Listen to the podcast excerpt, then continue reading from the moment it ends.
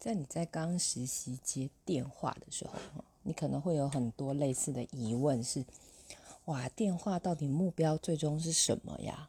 哦，如果是一次性的电话，目标是什么？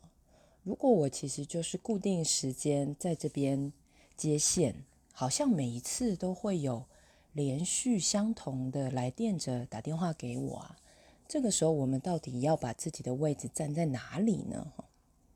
当你有产生这些疑问的时候，我觉得是很好的也就是因为接线来电的不确定，所以我们也许可以先帮自己当成一个接力的人、接力者，有没有？接棒啊！所以你可以成为这一通电话的其中，呃，就是这个来电者的其中一个生活环节。那你就好好的完成你的二十五分钟。当你完成了这个二十五分钟，就是个很好的接力。